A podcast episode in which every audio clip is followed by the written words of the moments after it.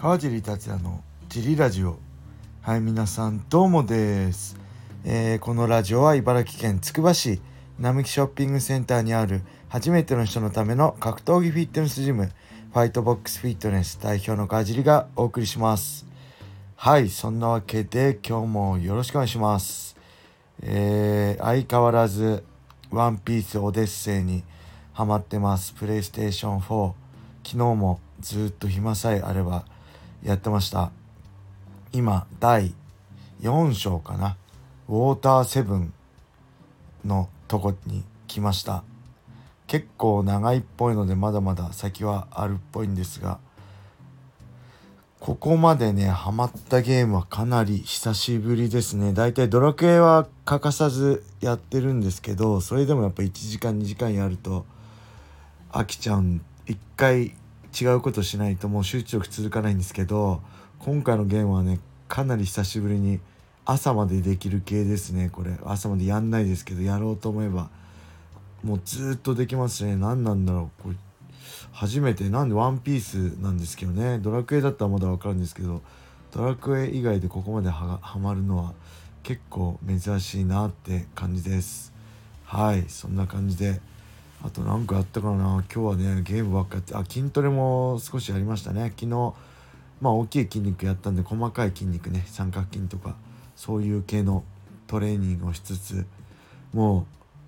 うなんだろうゲーマーです。完全にやばいです。ハマりまくってます。もともとハマりやすい性質なんでこれを恐れてたんですけど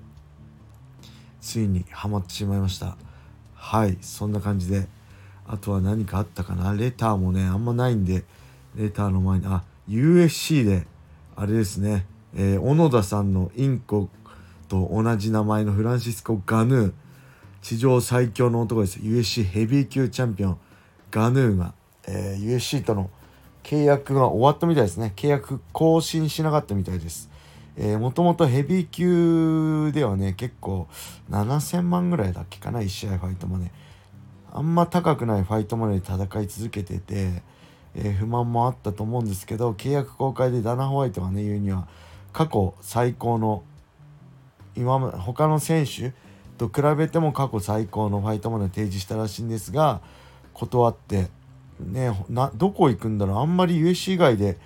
あのー、その見合う相手は MMA ではいないんで、まあ、本人もねボクシングやりたいって言ってねもしかしたらボクシングのヘビー級チャンピオンとのスペシャルマッチだったりがあるのかもしれませんね。はい。ただ MMA で見たいんでねあの、まあベラトールぐらいかな今ありえるとしたら見合う相手がいるとしたら。なんでちょっとこの行き先が気になりますね。はい。で代わりにヘビー級王者決定戦としてガヌーじゃないです。もう一人のガーヌ。分かりづらいですね、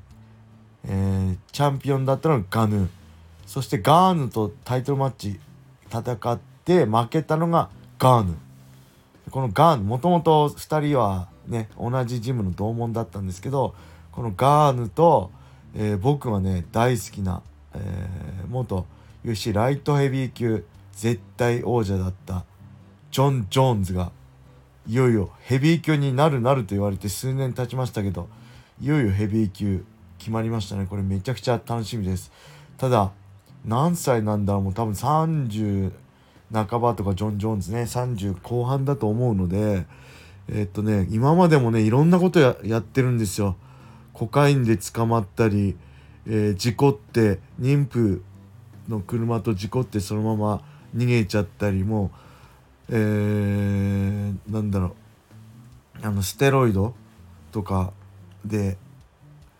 あのステロイドだったらその禁止薬物で捕まったりいろいろなことをやっててでそれで復帰してきてそれでもね強いんですよ。大体ほらみんなやっちまって大なんか失態を起こして復帰するとさメンタル的にもさ肉体的にも落ちるのが普通だと思うんですよ。ただジョン・ジョーンズの場合ね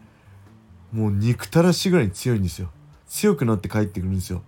散々こうね薬物とか禁止薬物とかいろんなことで捕まって謹慎期間になってこれがね僕もうほんとサイコパスだと思うんですよね。普通じゃありえないと思うんでだけどここ何年ぶりだろうジョン・ジョーンズかなり久しぶりもう45年ぶりなんじゃないかな試合。でしかも1階級上げてっていう中でこのジョン・ジョーンズのねパフォーマンスがめちゃくちゃ楽しみですね。いい意味でも悪い意味でも。これでまたベストパフォーマンス。より強くなったジョン・ジョーンズが見えたらいよいよもう本当とんでもないサイコパスだしもうさすがのねジョン・ジョーンズでもこの年齢とこのね数年間のブランクには厳しかったかっていうね現実的な姿が見れるのかちょっと楽しみです。はいそんな感じでレーターも行きましょう。川地様小林様いつも楽しく拝聴しています。格闘家は試合前の水抜きが必要にきついと聞きます。そこで川地さんの過去の水抜きで一番きつかったエピソードがあれば教えてください。はいありがとうございます。これはねえー、ドリームできた頃ですね。2008年まあ2009年ですね。一番きつかったのが。もうなんでかっていうとまず2009年の3月に結婚をしてえっ、ー、とねあの結婚した奥さんの作る料理が美味しくてね結構体通常体重がね増えちゃったんですよずっと78から80キロだったのが81とか82とか多い時83まで増えちゃったんですよね。であとは当時海外からアメリカからの情報でなんだろう急に落として急に戻すみたいなのが流行ってたんですよ。あの JG カルバンとかねがやってやってて USC でもやってましたけどみんな。みんなっていうかねトップの選手。ギュッて絞ってギュッて戻すみたいな。それをあんまり情報を知らずにただうの、あのー、表面上だけ真似することでえー、っとね多分ね一番きつかったのは2009年？の7月の正人戦とかかな。あの時はね1週間前でね9キロオーバーだったんですよ。それでもね大丈夫だと思ってやったらねめちゃくちゃきつくてえー、とまあ日曜日試合だとしたら大体土曜日金曜日から都内で公式スケジュール開始して金曜日の夜に計量あの計量のための水抜き始めるんですけどもう本当に落ちなくて当時のねあの知り合いのつてでどこだっけかな江東かどっかの区の施設がちょうど休みでえっ、ー、とね貸し切りで、えー、トレーニングルームと、えー、バスルームでそこサウナあったんですよ。で最初サウナだけ借りて汗かこうとし抜こうとしたら汗が全然出なくて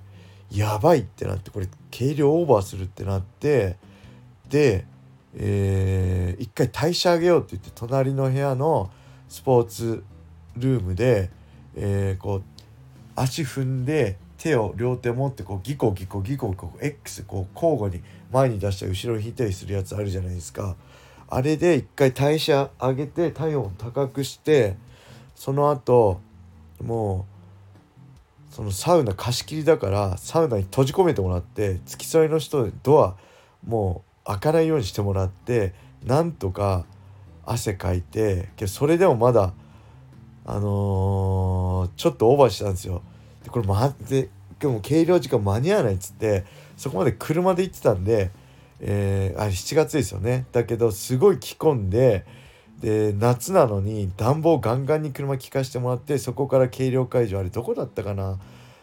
えー、結構ちょっと時間かかったんですよね。遠かったんですよね。でそこであそのままサウナのまま汗かいたままそこで汗かいてなんとかねクリアしたってやっぱコンディション良くないんでもちろんすぐギュッと落としてギュッと戻るんですけどコンディション良くないんでそれからは計画的にあんなきつい思い二度としたくないと思って計画的に落とすようになりました。なんで、えー、その年の2009年の横田線とかね、えーまあ、9月のなんだっけあいつメルカ・バラクーダ戦とか2010年の青木戦えー、そして大晦日のジョシュ・トムソン戦。で2011年の、えー、ギルバート・メリンデ戦。この辺はねすごいしっかり計画的に落としたんでコンディションは良かったですね、はい、やっぱり失敗しないとね分かんないんですよ僕。自分で実際どんな感じなの？って味わってみないと納得できないんであのバンタム級落とした時もそうなんですけど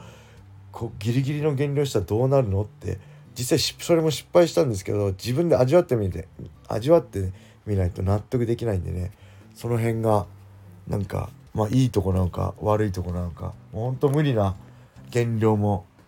水水抜きもよ良くないので是非これ聞いてる格闘家の皆さんね体重落とすのは仕事じゃなくて体重落として軽量クリアしてベストコンディションでね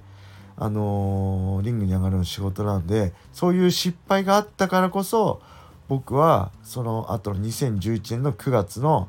えー、ドリームでのフェザー級転向第1戦弱気ワン戦戦もう細心の注意を払って計画的に落としてベストコンディションでフェザー級の一戦を迎えられたっていうのがあります。だからまあすごい一番きつかった JG カルバー戦とかね2009年5月マサト戦7月のマサト戦あの頃が一番投げめ切っててきつかったんですけどあの失敗があったからこそ僕はフェザー級でね USC でランカーまで行けたあの結果が出たんじゃないかなって個人的には思います。だから失敗もねあの失敗で終わらせず糧にして次に生かせばいいんですよね。はい。そんな感じでどんどん失敗しながら成長していきたいなと今も思ってます。はい。そんな感じです。ではレターがね、えー、1個ぐらいしかないので是非皆さんどしどしレターをお待ちしております。何でもいいです。どんな質問も答えます。よろしくお願いします。それでは皆様良い一日を。またね